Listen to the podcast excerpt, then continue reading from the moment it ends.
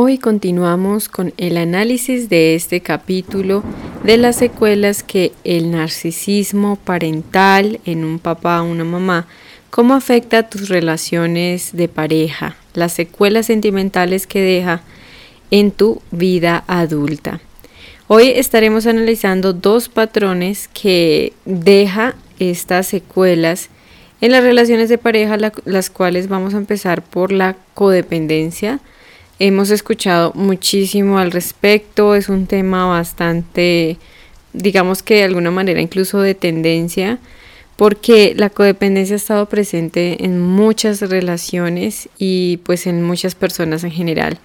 En este caso lo vamos a analizar de nuevo desde el abuso narcisista.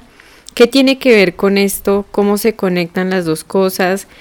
¿Qué tiene que ver con que, pues, que tú ya creciste, que se supone que ya eres una persona adulta, tu infancia quedó en el pasado y que incluso a lo mejor puede que esa persona narcisista que fue tu cuidador, tu papá o tu mamá, puede que ya ni siquiera esté viva o ya ni siquiera se hablen, ya no lo vuelvas a ver.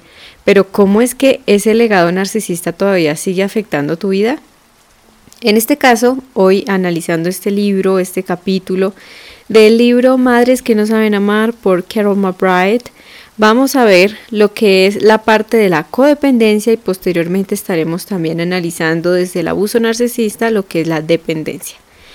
Cuando has tenido un padre o una madre narcisista, debemos recordar que eh, la manera en cómo nos relacionamos con nuestros padres, las primeras personas de nuestra vida, eh, pues empezamos también a aprender cómo relacionarnos con la vida, con el mundo, con las personas, porque además ellos son las primeras personas que están ahí, por ende pues son las primeras relaciones que aprendemos, que es como el idioma materno, ¿no? Aprendemos nuestra lengua materna según la que nos hablaron en nuestra casa. Pues aquí es lo mismo, las relaciones tienen su idioma, su lenguaje, y aprendemos el lenguaje de la codependencia en este caso.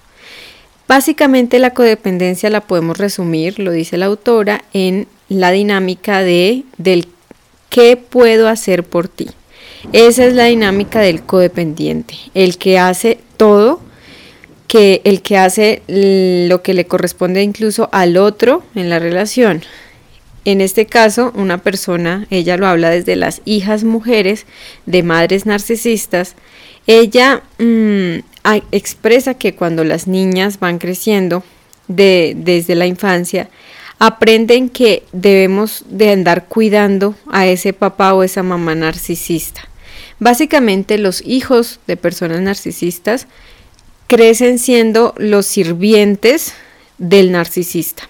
Hemos hablado en los episodios anteriores que para el narcisista, así tenga hijos, jamás va a anteponer sus necesidades, sus em, órdenes, ¿no? sus imposiciones, porque recordemos que un narcisista siempre se, se siente y se cree con el derecho de exigir. Entonces, tras del hecho, pues la gente es como que si les debieras, ¿no? Siempre estás en deuda con ellos y nunca terminas de pagarles nada, o sea, nunca es suficiente nada. Entonces, eso hace que los hijos, cuando son, pues están creciendo con ese narcisista, ven que, mm, o sea, aquí es al revés. Ya no es el adulto el que va a cuidar, va a velar y, va a estar supliendo las necesidades emocionales, afectivas, etcétera, de sus hijos. Es al revés. Los hijos están ahí porque ellos son los que tienen que ser los pajes, los sirvientes, los, los lacayos de, del narcisista. Ya hemos analizado en episodios anteriores que en la familia narcisista, el narcisista, el miembro de la familia que es narcisista, eh, va a ser el Sol en el sistema solar. Y el resto de planetas, astros, estrellas tienen que orbitar a su alrededor. Y así es en la familia. Entonces los hijos son otras de las personas que también tienen que orbitar alrededor de lo que diga el narcisista. Las necesidades de los hijos en el sistema familiar narcisista quedan completamente aisladas, invisibilizadas y por lo tanto pues desatendidas. Entonces crecen con serios vacíos afectivos Y lo peor de todo, crecen sin siquiera darse cuenta que sus necesidades son válidas y que por ende pues ellos también merecen recibir amor, recibir atención, validación, apoyo, afecto.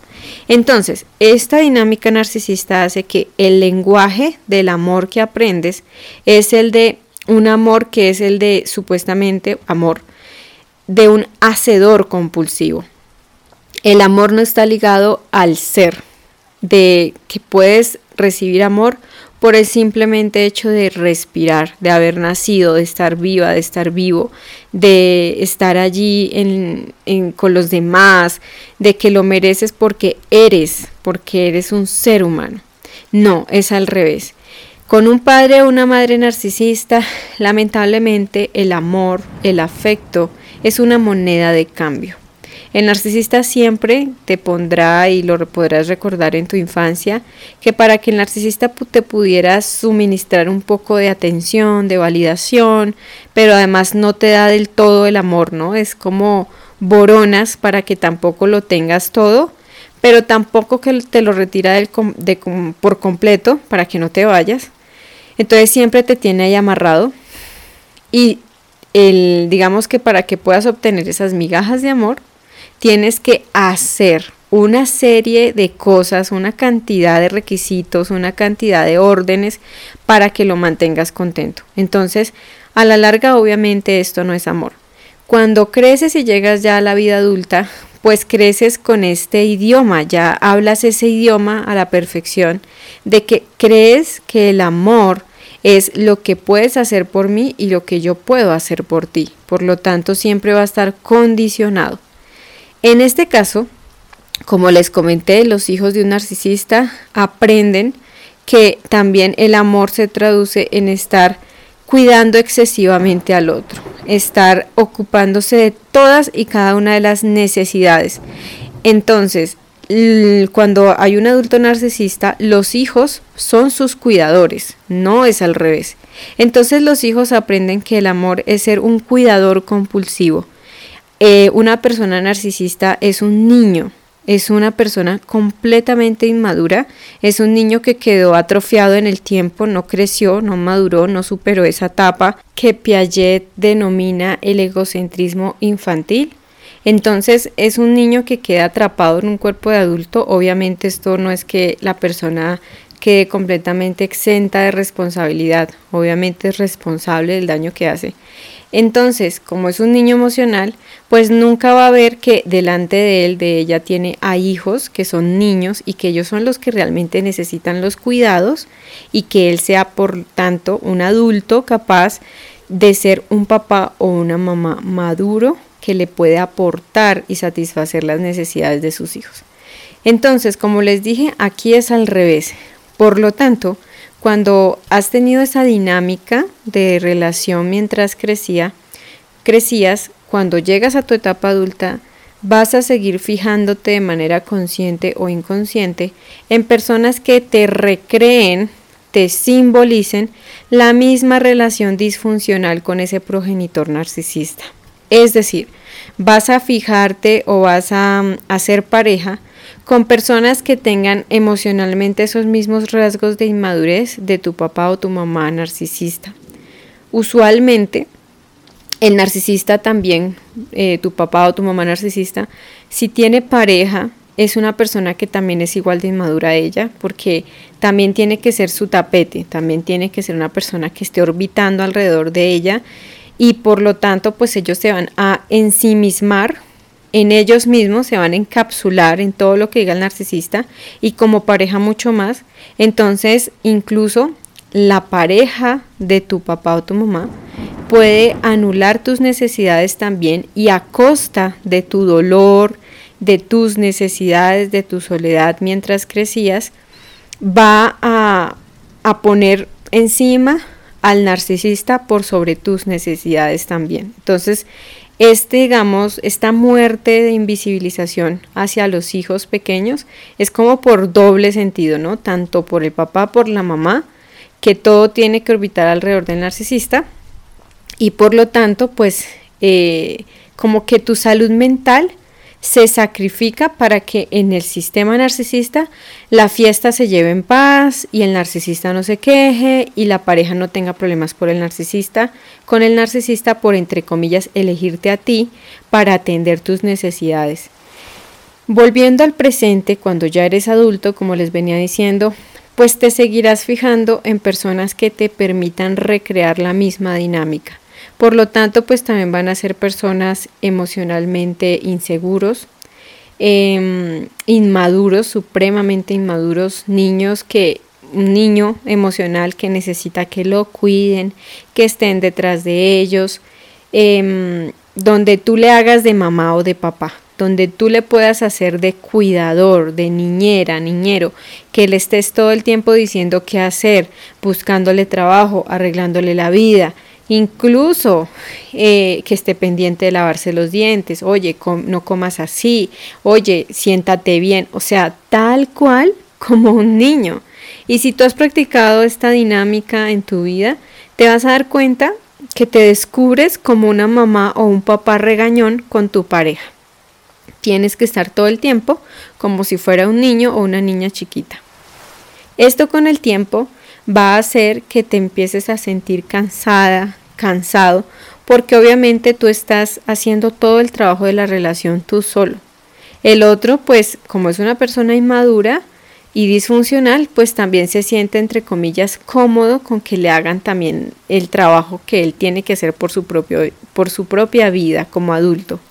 Entonces, con el tiempo, o sea, esta dinámica es el principio del fin. Es solamente una bomba de tiempo que explote en cualquier instante. Entonces, con el tiempo tú empiezas a sentirte agotada, agotado y sobre todo resentido, ¿sí? Resentida porque ves que todo lo que haces el otro no lo valora. Creemos que vamos en esta ocasión como que a través de esa misma dinámica que va a ser diferente y todo va a cambiar.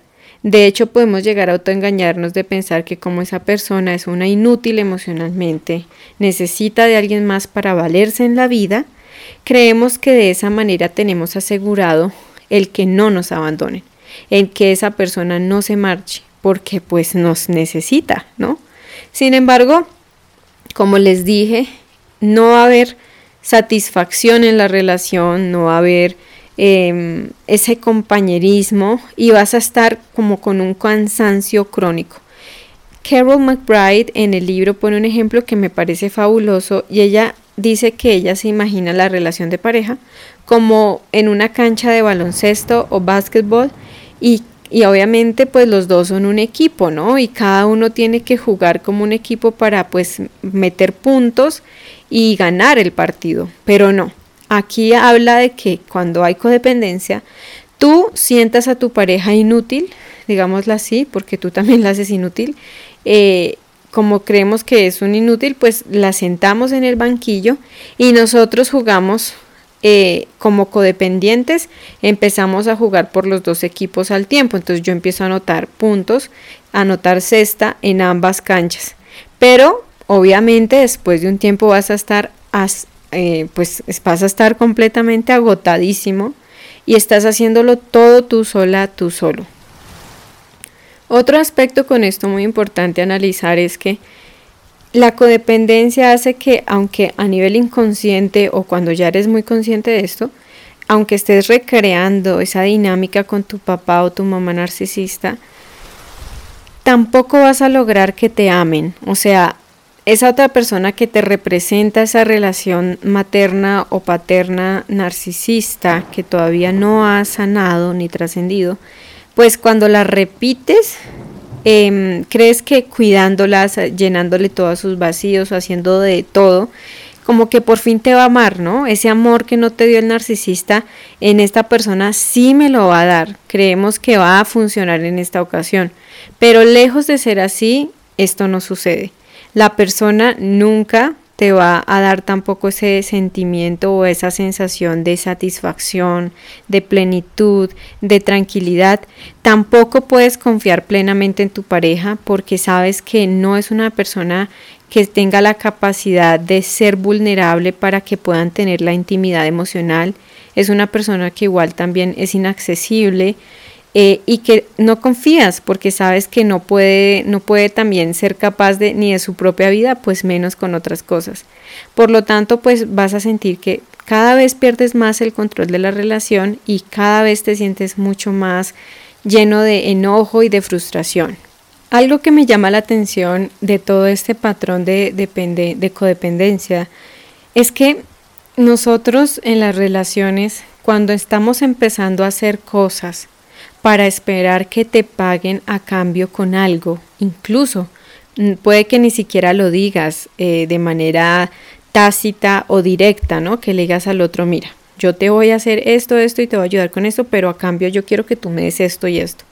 Puede que no lo digas, a veces nosotros hacemos este tipo de contratos emocionales de manera mm, eh, implícita, de manera mental. Nosotros creemos que dando determinadas cosas, el otro nos tiene que devolver tales y tales cosas. Esa es la manera más rápida de arruinar una relación. Esa es la manera que te puede ayudar a deteriorar tu relación y que obviamente tus relaciones interpersonales nunca prosperen, porque siempre estás haciendo las cosas como una transacción. Eso yo creo que es otro aspecto de una familia narcisista. En las familias narcisistas, eh, todo es una transacción, todo es un trueque yo te doy esto, pero tú me tienes que hacer esto y cobramos las cosas. Yo te di esto. Cuando la persona no quiere hacer algo, le sacamos en cara todo, o sea, nos hacemos los mártires. Mira todo lo que yo he hecho por ti, mira todo lo que yo te he dado, soy una pobre víctima, bla, bla, bla. Y empezamos a manipular, ¿no? Cuando finalmente la persona no quiere ceder y te dice, mira, yo a ti no te pedí que lo hicieras. Y si tú no quieres, si tú estás esperando a que yo actúe como tú quieras, con base a que tú me estás dando tal y tal cual cosa, pues no me la des, porque además yo no te la he pedido. Entonces, cuando el otro pone el límite, ahí sí también nos resentimos poderosamente porque no está funcionando la manipulación. Entonces, volviendo al punto de la codependencia, este es un aspecto que sucede muchísimo. Y eso de las relaciones o de los actos transaccionales dentro de la relación es algo que se aprende muy bien en una familia narcisista. Entonces, aquí tú estás esperando, estás haciendo todo el trabajo, estás, entre comillas, sacrificándote por los dos y el otro no está respondiendo como tú quieres que haga. Es curioso, ¿no? Pero de alguna manera también adquirimos ese patrón, que ese patrón eh, dentro de este escenario es puramente narcisista. El narcisista cuántas veces no manipulaba a su familia diciéndoles yo he hecho todo por ustedes, yo, yo, yo, yo, yo, yo, y ustedes no me están respondiendo de la manera que yo espero. Entonces a través de la culpa manipula a la familia para que hagan lo que el narcisista diga, para que los demás tengan que renunciar a sus sueños, a sus decisiones, a su camino, a su esencia como personas y tengan que todo el tiempo estar orbitando alrededor de las necesidades y demandas de un narcisista. Aquí es lo mismo, no solamente estamos luchando con un abuso narcisista, sino que también a veces podemos llegar a adquirir ciertos rasgos o ciertos hábitos que el narcisista también hacía con nosotros cuando éramos niños o niñas. Ahora, para terminar el análisis en este episodio, vamos ahora con lo que es la relación de dependencia. Mm, de nuevo, enfocándolo desde lo del narcisismo, porque creo que esto de la relación codependiente y dependiente, hay muchísimo material, me parece excelente, pero cómo articulamos esto desde el narcisismo, el abuso narcisista en la infancia, pues es lo que estamos haciendo en este momento.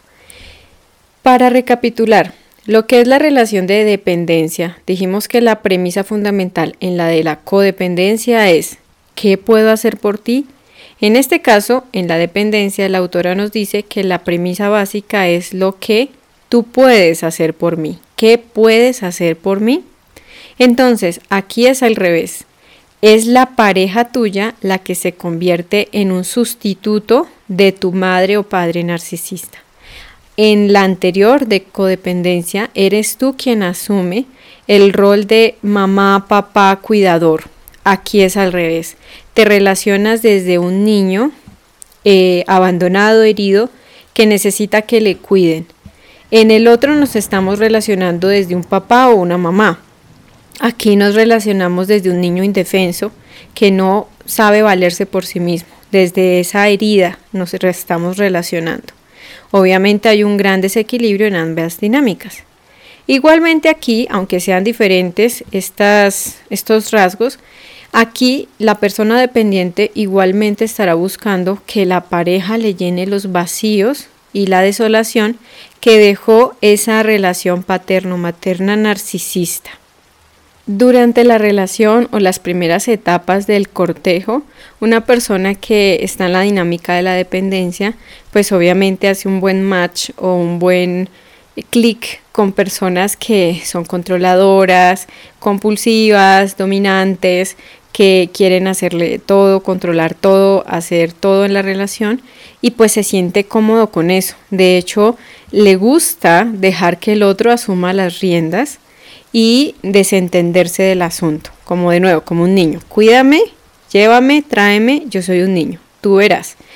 Entonces al comienzo hay una etapa como de, de euforia, de emoción, de ese love bombing o de ese bombardeo de amor, de esa luna de miel, como que todo es miel sobre hojuelas es como si hubieras encontrado a la persona que esa es, o sea, sientes que definitivamente por fin encontraste esa alma gemela, que se entienden bien, como que hay toda esa nube así de, de, emoción y de, de fascinación. Podrías incluso llegar a pensar que es la persona correcta, que esa es la persona que necesitabas. Pero, de nuevo, aquí quien está realmente expresando eso es ese niño, ¿no? Como que por fin encontré a mi cuidador, por fin he encontrado al papá, a la mamá que no tuve. Pero, eh, obviamente, con el tiempo, aquí lo dice la autora, el Señor perfecto se convierte en el Señor equivocado. Sin darte cuenta, eh, al ser dependiente, has elegido el perfil de persona que es la antítesis ¿no? Es el codependiente, es la persona que está en la otra polaridad, pero ambas están en carencia. Recordemos que las polaridades nos están hablando de información y de energía. Entonces, el equilibrio es integrar las polaridades y eso es lo ideal. Pero en este caso, ambos desde su carencia y desde el vacío, cada uno está en polaridades opuestas. Continuando con las fases de esa relación, cuando empieza primero esa, esa parte que ya describimos del amor, de la emoción, del enamoramiento, de creer que esa es la persona del alma gemela, lo que estábamos buscando, pues como creemos que esa persona es por fin como ese, no sé, el genio de la lámpara que va a conceder todos los deseos y va a llenar todas las necesidades, pues la persona dependiente empieza a asfixiar al codependiente, al hacedor, asfixiándolo con exigencias, celos, inseguridades, demandas, nada de suficiente, todo el tiempo haciendo berrinches, pataletas y peleas de por qué tiene que pedirle más, cada vez más. Es como un agujero negro. Siempre va a pedir más, siempre va a estar exigiendo más, nunca es suficiente, por lo tanto siempre va a estar inconforme. Cuando esa persona no pueda llenar todos tus vacíos, tus expectativas, tus exigencias, pues vendrá la ira, eh, el enojo, la inconformidad y por ende pues también el resentimiento, la frustración y hará que pues ambos se sientan frustrados. Finalmente, la persona dependiente va a volver a sentir el dolor de esa relación narcisista del papá o la mamá narcisista que fue en su infancia. Muchas veces esto, esto puede ser inconsciente, la persona puede creer que no, que no tiene nada que ver, pero a la larga es lo mismo. O cuando ya la persona es completamente consciente de su historia, pues lo podrá identificar más fácilmente. Eh, pese a esta, bueno, a esta cadena de decepciones, seguirá sintiendo el vacío, la decepción y el dolor que sentía en la infancia con ese cuidador o ese adulto narcisista. Finalmente pues terminará culpando por completo a su pareja de no ser lo bastante bueno, no ser suficiente, de ser un fracasado, de no hacer esto, esto, esto, esto, esto, aquello. Creo que este es un patrón que también se puede adquirir del narcisista, aunque no seas narcisista. El abuso, em, como lo dijimos, el abuso narcisista puede llevar a que aprendamos también las mismas cosas que hacía el propio narcisista Una de las cosas que puedes notar cuando tienes una familia narcisista es que tu papá o tu mamá narcisista le recrimina a su pareja y a la familia en general que siempre les falta algo para llegar a cumplir sus expectativas. Son estándares completamente inalcanzables.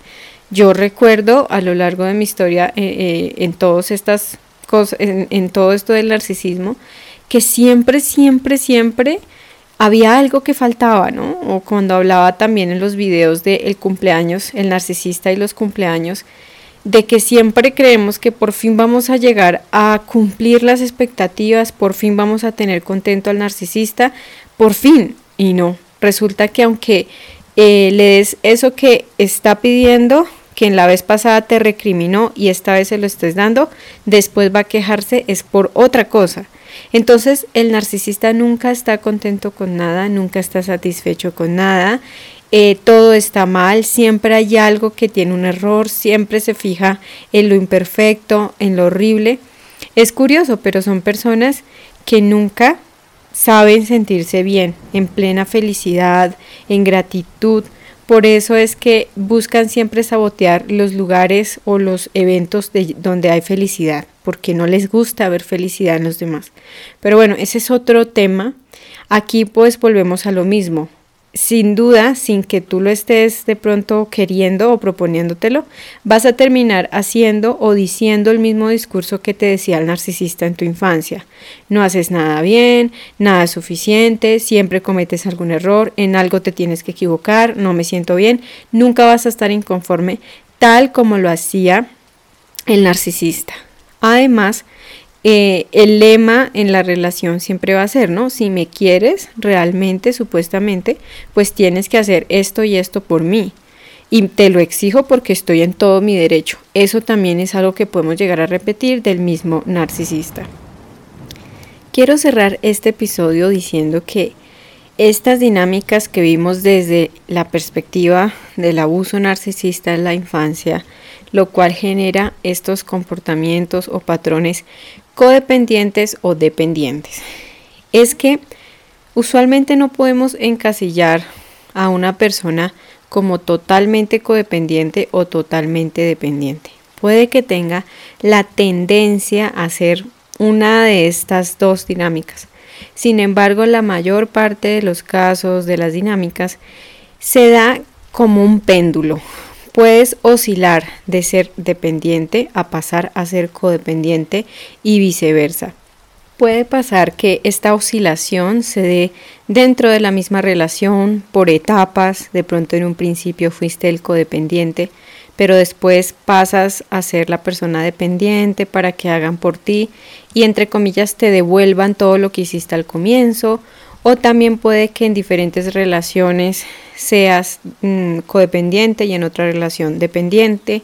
Creo que también, aparte de esto de las relaciones románticas, yo añadiría que estas oscilaciones también se pueden llegar a dar en tus relaciones en general, con tus amigos, en un trabajo, que seas solamente transaccional, que siempre estés pensando en que te devuelvan, te retornen las cosas. Em, y como les dije, en una amistad, con la familia, con los hermanos, puede llegar también a darse este tipo de dinámicas disfuncionales. ¿Por qué no? O sea, tenemos, creo que yo, yo creo que tenemos que dejar un poco eh, estrictamente el relacionar lo que es la codependencia y la dependencia, relacionarlos directamente con las parejas. Otro aspecto a tener en cuenta es que eh, independientemente de que la dependencia o la codependencia tengan unos síntomas, entre comillas, o unos comportamientos un poco diferentes entre sí, lo que tenemos que tener muy claro es que el paisaje interno de ambas personas o ambos estilos de relación, de interacción, son el mismo. El paisaje es el mismo. ¿Y cuál es? Es el profundo vacío emocional el miedo, la carencia eh, afectiva, espiritual, emocional, eh, psicosocial, donde hay muchas carencias. Entonces, ese vacío, ese miedo al abandono, se disfrazan o se ponen esa máscara de ocultar la necesidad y exhibir ese control, esa dominación, el estar todo el tiempo eh, cuidando al otro, supuestamente dando a entender que yo soy aquí el que mando, el, fuerte, el que sabe, yo soy el que sostengo esto, yo hago todo. Eso, esa, esa aparente fuerza, control, fortaleza, realmente está cimentada es vacía porque está cimentada sobre el mismo miedo al abandono, el miedo emocional y el vacío. Y lo mismo, cuando ya aparezca el estrés, la amenaza del abandono, cuando las cosas no van bien, pues esa persona, ese ego, esa muralla, esa máscara se quebrará y saldrá a relucir pues el verdadero vacío y ese miedo. Y es donde la persona pasa de ser codependiente a ser dependiente. Entonces, eso yo creo que también es muy importante tenerlo en cuenta, que primero es oscilatorio, eso puede variar, puede pendular de una dinámica a otra, y lo otro es que independientemente de la polaridad en la que se esté, el vacío es el mismo, solo que cada quien lo disfraza de manera, entre comillas, diferente. Espero que te haya parecido interesante este análisis abordándolo desde el narcisismo en la infancia, el abuso narcisista en la infancia. Y que bueno, sobre todo recordemos que estos análisis sobre el libro también van a ir encaminados no solamente a poder diseccionar lo que es esta problemática, los efectos, las secuelas, sino que también vamos a estar hablando de lo que es la recuperación, ¿no? Cómo se traduce lo que la autora va a compartir en el libro versus también lo que es vivir, eso que ella menciona, cómo ha sido ese proceso de recuperación, qué eh, también retos surgen a lo largo de, de esto de sanar y liberar esa historia. En el próximo episodio estaremos terminando de analizar este capítulo 8 sobre las secuelas en la vida amorosa de haber crecido junto a un narcisista. Estaremos analizando el último perfil o el último estilo de, daño que deja el abuso narcisista en la infancia. Y es cuando las personas que están tan cansadas de ver que sus relaciones de pareja no funcionan, son limitantes, dolorosas y como que definitivamente creen que eso no va a cambiar, deciden o eligen el camino de la soledad, de, esa, de ese camino de soledad, de resignación. Tampoco es una soledad que sea buena, que la disfruten, que se sientan plenos, felices, realizados. No, sigue doliendo profundamente y en el fondo yo creo que a lo mejor puede que sí quieran incluso llegar a tener una pareja, pero como ven que todo esto no se arregla y por el contrario empeora, prefieren quedarse solos, solas. Ese es el, fenómeno que vamos a seguir analizando, obviamente desde la perspectiva del el abuso narcisista en la infancia y cómo se conecta posteriormente en la vida adulta. Espero que te haya parecido interesante. Recuerda que nos seguimos escuchando aquí en Sonia Ataraxia, en este programa de podcasts Píldoras Ataraxia. Conoce mucho más sobre mente y relaciones sanas en el canal de YouTube Sonia Taraxia y encuéntrame en Instagram como Sonia-Ataraxia. Gracias, muchas gracias por escuchar Sonia Taraxia.